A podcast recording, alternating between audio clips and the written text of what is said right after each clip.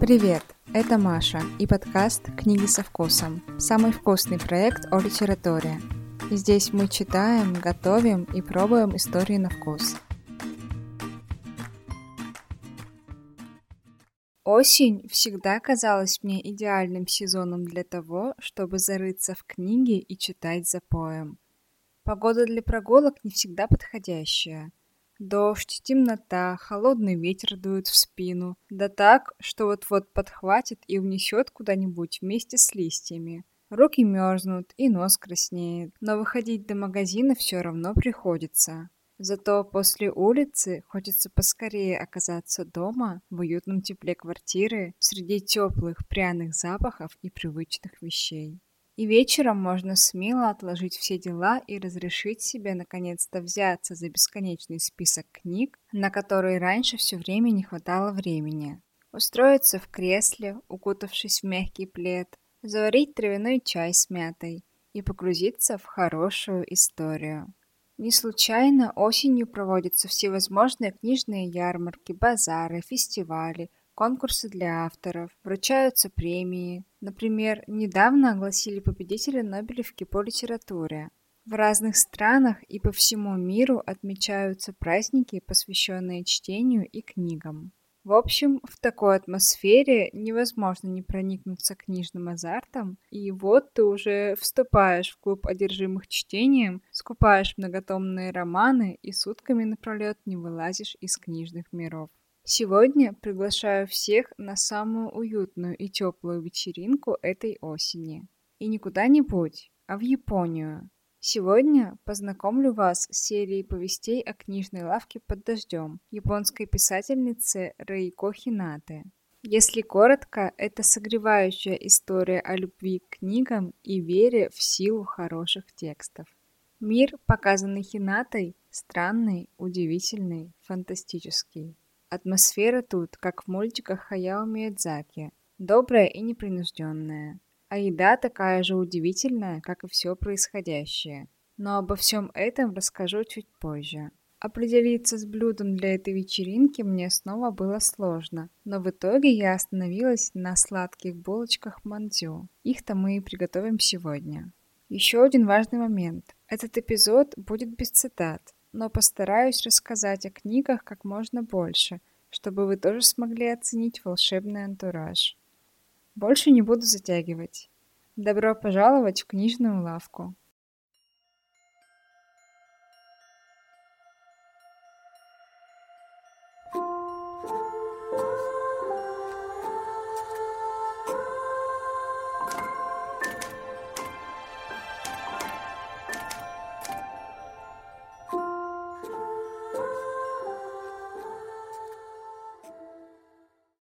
Как все, наверное, уже догадались, я обожаю книги, и такое трепетное отношение к ним заложилось еще в детстве.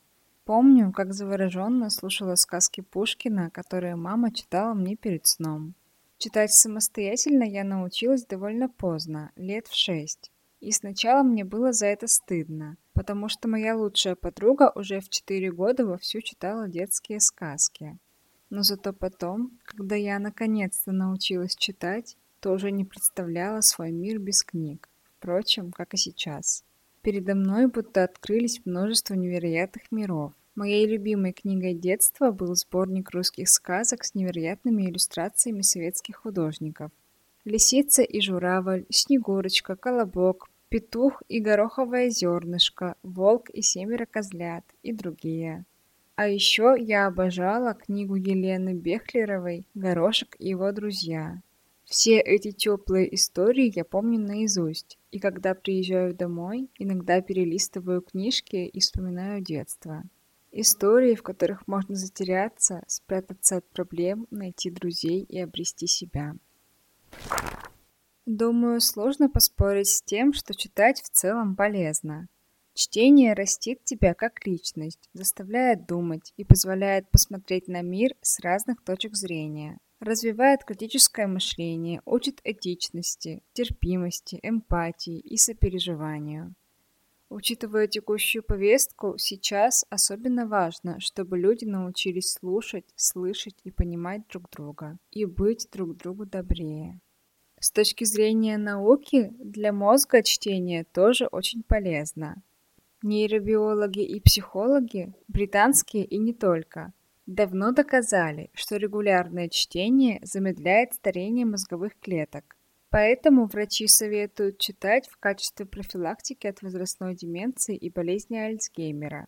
А еще чтение улучшает память, помогает концентрироваться, учит искать альтернативные решения проблем, снижает стресс и развивает эмоциональный интеллект. Перечислять преимущества можно бесконечно. Я думаю, вы все уже поняли. Для меня книги – это своего рода самотерапия.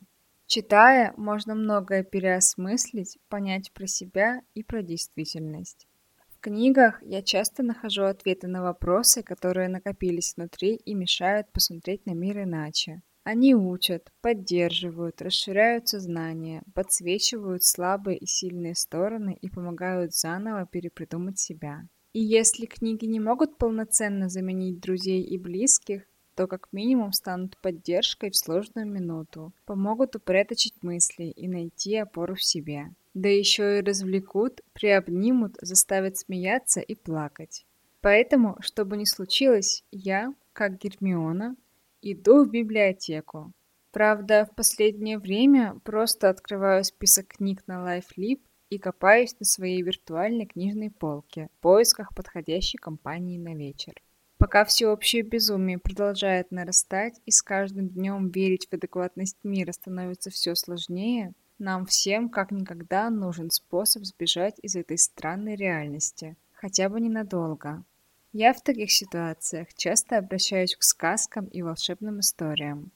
Так что приглашаю всех на уютный книжный вечер, чтобы немного успокоиться и снова поверить в волшебство.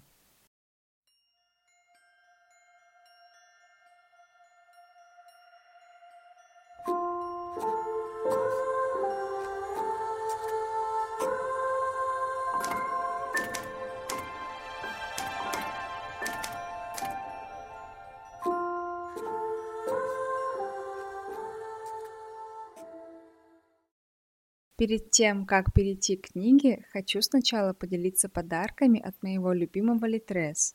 Всем моим слушателям Литрес дарит постоянную скидку 10% на книги из моей специальной подборки. На этот осенний сезон я собрала коллекцию историй с особой, уютной и теплой атмосферой. Многие из них я читала и не раз перечитывала, а других узнала недавно – но они уже заслуженно заняли почетное место на моей виртуальной книжной полке. И в моем сердечке тоже. В этой подборке можете поискать что-то по душе.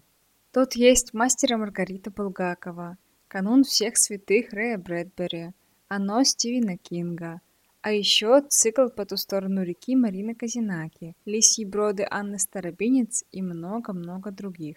Подборку моих рекомендаций буду регулярно пополнять осенними новинками, так что следите за обновлениями.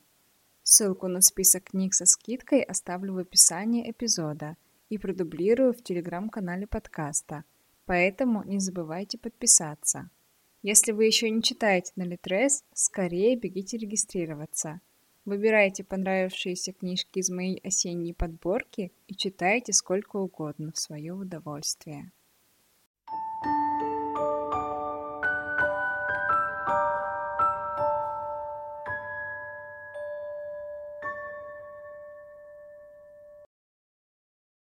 Книжная лавка под дождем японской писательницы Рейко Хинаты – это цикл историй об удивительном мире книг, снов и необычных существ.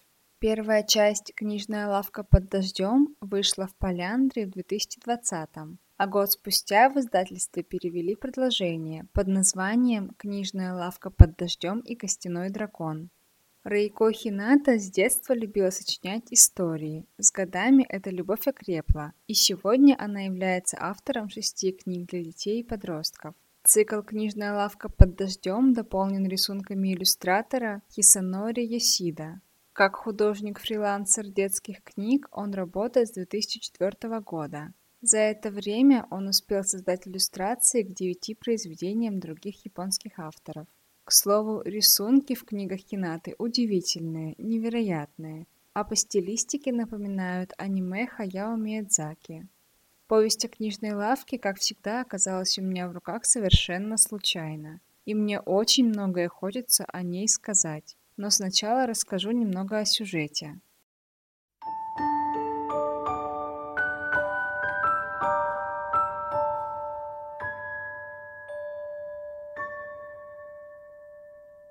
Первой повести Рейко Хината знакомит нас с невероятным магазином букиниста, где в глубине книжных полок обитают странные существа, тайны, загадки и то, что можно увидеть только во сне, или только если обладаешь безграничной детской фантазией.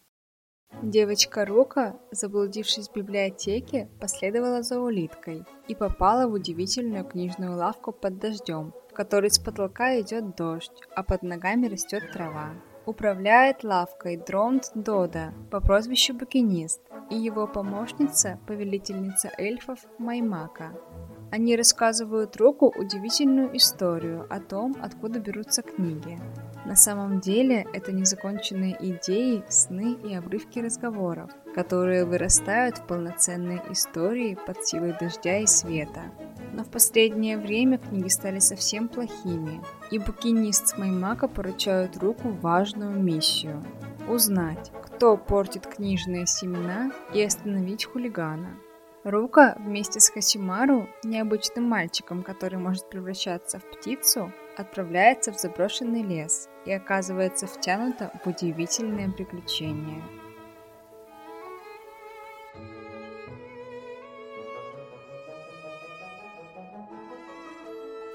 Вторая повесть о книжной лавке не менее чудесная, чем первая.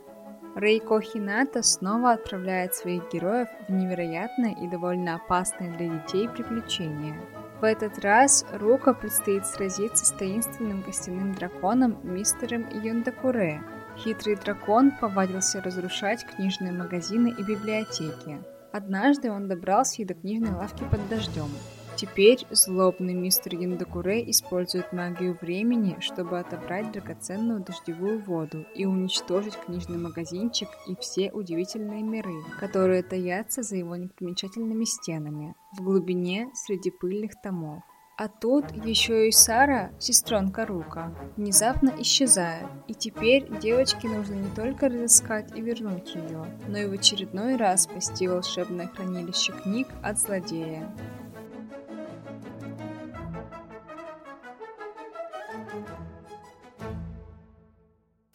Что я хочу сказать об этой повести? Обожаю истории, пропитанные любовью к книгам и чтению. Они теплые, уютные, в какой-то степени всегда лиричные. Даже если читаешь роман Кинга, где главный герой писатель, или детектив про владелицу кофейни, обожающую читать. В таких героях всегда немножечко угадываешь себя и сразу проникаешься к ним симпатией. У меня есть даже свой личный список произведений с атмосферой любви к книгам. Им я поделюсь в телеграм-канале подкаста, так что обязательно загляните. Но вернусь к книжной лавке. Меня эта волшебная сказка просто заворожила. Очень милая, немного странная и непонятная, но полная особого очарования история о том, о том, как даже самые невероятные вещи могут стать реальными, если просто в них поверить. Мир тут очень необычный и прописан в деталях, так что погружаешься в него с головой, веришь каждому слову и восхищаешься безграничному воображению Рейко Хинаты. Тут все становится реальным благодаря силе воображения и детской мечты. Герои забавные, и наблюдать за их приключениями хочется не отрываясь. Рука милая, немного грустная и несчастная девочка. Хасимару – веселый, активный и деятельный мальчишка. Ну ладно, не просто мальчишка, а наполовину синяя птица счастья и звезда надежды. Добрая и заботливая Маймака и ее милейшие эльфы Сиори и Себеси. Сварливый и строгий господин букинист, странный лавочник, ну и, конечно, таинственные привидения и Баку из заброшенного леса. Кстати, в книге встречается много отсылок к японской мифологии, а меня этот мир всегда завораживал. Наверное, это началось еще с мультиков про Сейлор Мун и покемонов, ну и, конечно, уже упомянутого Хаяо Миядзаки. Тут чувствуется тонкое и трепетное отношение японцев к природе. Идея того, что мир духов и мир реальный тесно вплетаются друг в друга. А еще эта сказка написана очень красивым языком, и образы создают удивительную атмосферу волшебства. Дождь тут ласково гладит по голове и мерцает, как серебряный бисер. В воздухе то и дело мелькают маленькие радуги, а на стенах, поросших мягким мхом, мигают светлячки. Во время чтения воображение само рисует перед глазами красочные картинки этих чудесных мест и их обитателей. История затягивает с первой страницы, читается на одном дыхании, очаровывает и держит до самого финала. Так что в конце кажется мало и хочется продолжения. Но мне показалось, что для нее, как и, впрочем, для любой книги, нужен особый настрой, чтобы полностью прочувствовать эту странную, но чарующую атмосферу и не упустить что-то важное. Определенно вернусь к этой повести и еще не раз буду перечитывать. А теперь перейду к гастрономической части этого эпизода и расскажу об удивительных чаепитиях книжной лавке и угощениях Маймако.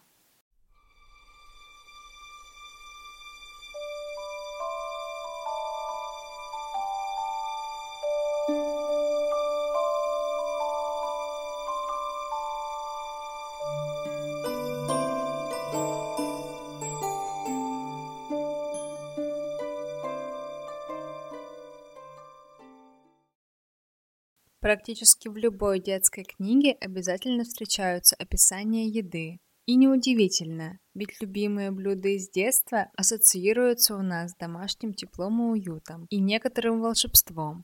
Рейко Хината в своей повести тоже не оставляет без внимания эту тему. И еда тут, как и все происходящее, фантастическая и распаляет воображение. В основном это сладости, которые волшебница Маймако удивительным образом достает прямо из воздуха. Книжные лавки никогда не упускают случая устроить чаепитие. Да и как читать без чая с вкусняшками?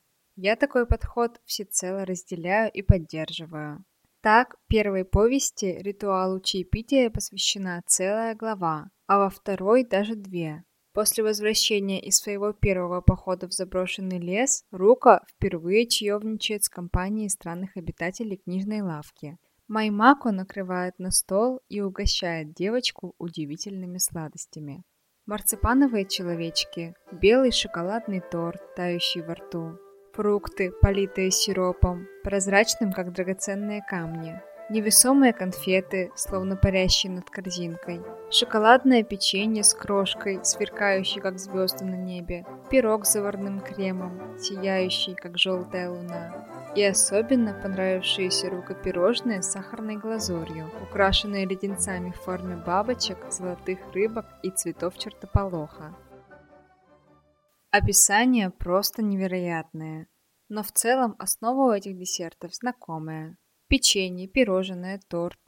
Все это мы пробовали не раз и в разных интерпретациях. Наверное, в книге японского автора ожидаешь увидеть что-то необычное, восточное, традиционное. Впрочем, такое тут тоже встречается, но об этом чуть позже. Если углубиться немного в историю развития японской кухни, то она, как и кухни многих стран, обогащалась традициями соседних народов. Так, в VI веке в Японию из чая через Корею проникает буддизм, а вместе с ним основы чайной церемонии и богатейшие традиции вегетарианской монастырской кухни. Сладостей как таковых в рационе у японцев не было, вплоть до середины XIV века. О сахаре они знали, но в пищу его не использовали, а считали дорогостоящим лекарством от легочных заболеваний. Чаю обычно подавали каштаны, хурму, груши или апельсины, а также вареную картошку, грибы ситаке, жареные сардины и рыбу. Все изменилось с появлением в Японии первых европейцев. Португальцы привезли с собой новые рецепты и способы готовки. До этого местные не знали ни выпечки, ни жарки. Самыми поразительными для них оказались сладкие конфеты и карамель. Вероятно, поэтому сладости в исполнении Маймака кажутся Рука такими необычными. Как раз потому, что они отличаются от того, что она привыкла есть дома. Эти сладости на западный манер для девочки как невиданные деликатесы, и вдобавок еще и магические. Впрочем, в описании хинаты они и вправду выглядят потрясающе. По волшебству Маймака на грибе, который заменяет стол, сначала появляется скатерть, похожая на закатное небо с россыпью звезд, а на ней янтарно-медовый чай и сладости, блинчики со взбитыми сливками, пончики с желейной начинкой, персиковый пирог и кувшин с бледно-голубой газировкой, напоминающий море в середине лета. Во второй части повести наконец-то появляются традиционные восточные блюда. Например, амусуби, или больше известные как анигири. Это рисовые шарики с разной начинкой. Это могут быть соленый лосось, японские маринованные сливы, тунец, угорь, креветки и прочее. Амусуби прекрасно заменяют бутерброды, и японцы часто готовят их на завтрак или берут с собой в качестве перекуса в школу или на работу. Также в повести появляются популярные японские сладости, например, пастила йокан и паровые булочки мандзю, которые приносит к чаю Рука и Сара, чтобы угостить своих необычных друзей. Тем так называемые человеческие сладости кажутся чем-то сверхэкзотическим, но приходятся по вкусу, так что угощение сестричек вмиг исчезает с тарелки. Рейко Хината описала эти пирожные необыкновенно, так что мне тоже захотелось их попробовать. Мандзю в этой сказке гладкие, блестящие и полупрозрачные, а в серединке каждой спрятана фигурка медузы из агара, зеленоватая, синеватая или сиреневая. Звучит очаровательно, но я решила не усложнять и обойтись без медуз.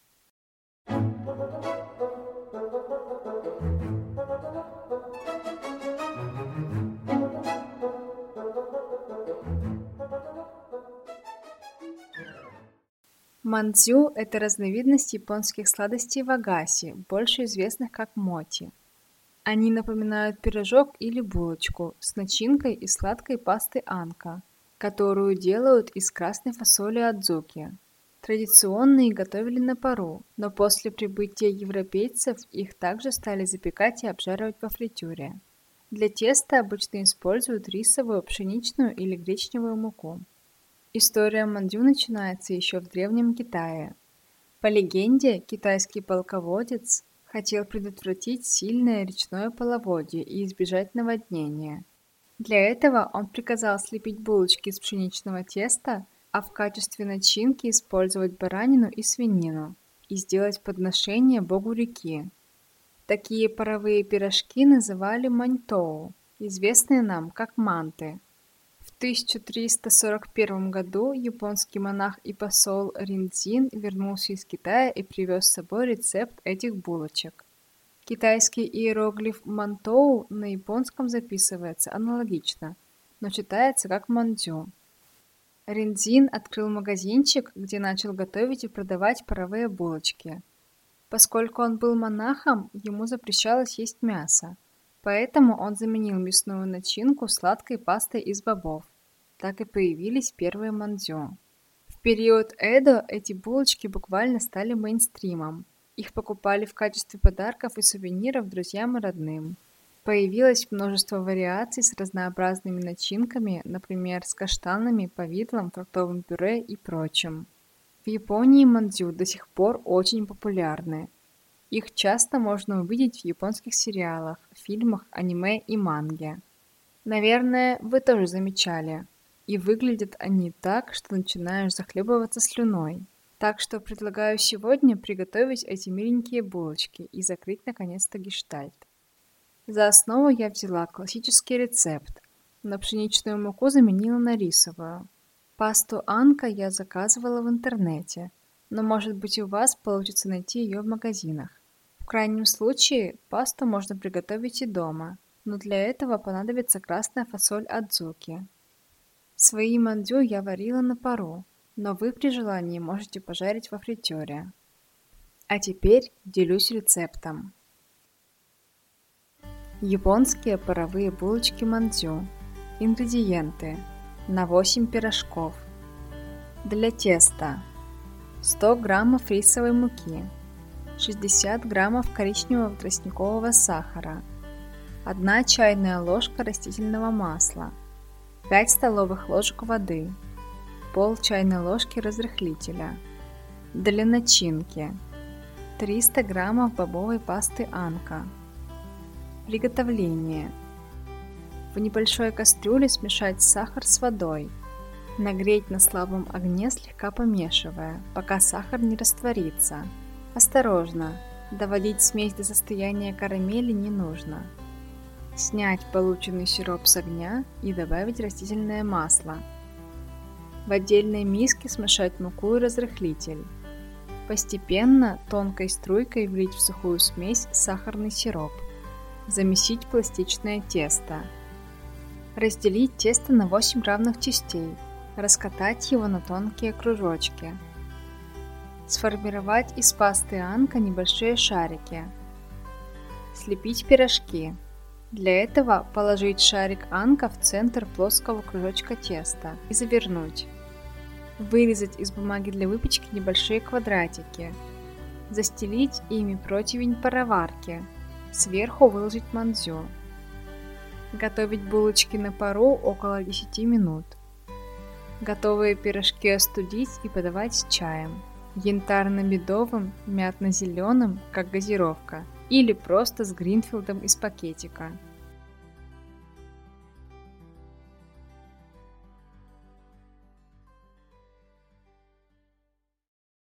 Булочки мандю покорили мое сердечко.